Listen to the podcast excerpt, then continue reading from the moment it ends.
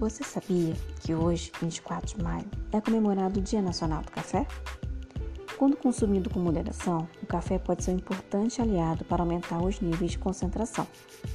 O café é a segunda bebida mais consumida no mundo. Em primeiro lugar está a água. A cafeína, nas doses certas, ajuda a evitar a depressão e o mau humor. A borra de café pode ser usada como adubo para as plantas. Seja ele carioca, cappuccino, expresso ou americano, o café é sem dúvidas o mais queridinho no país. O Dia Internacional do Café é celebrado em 14 de abril em todo o mundo. E acredita-se que o café surgiu por volta do século IX na Etiópia. E você é apaixonado também pelo café?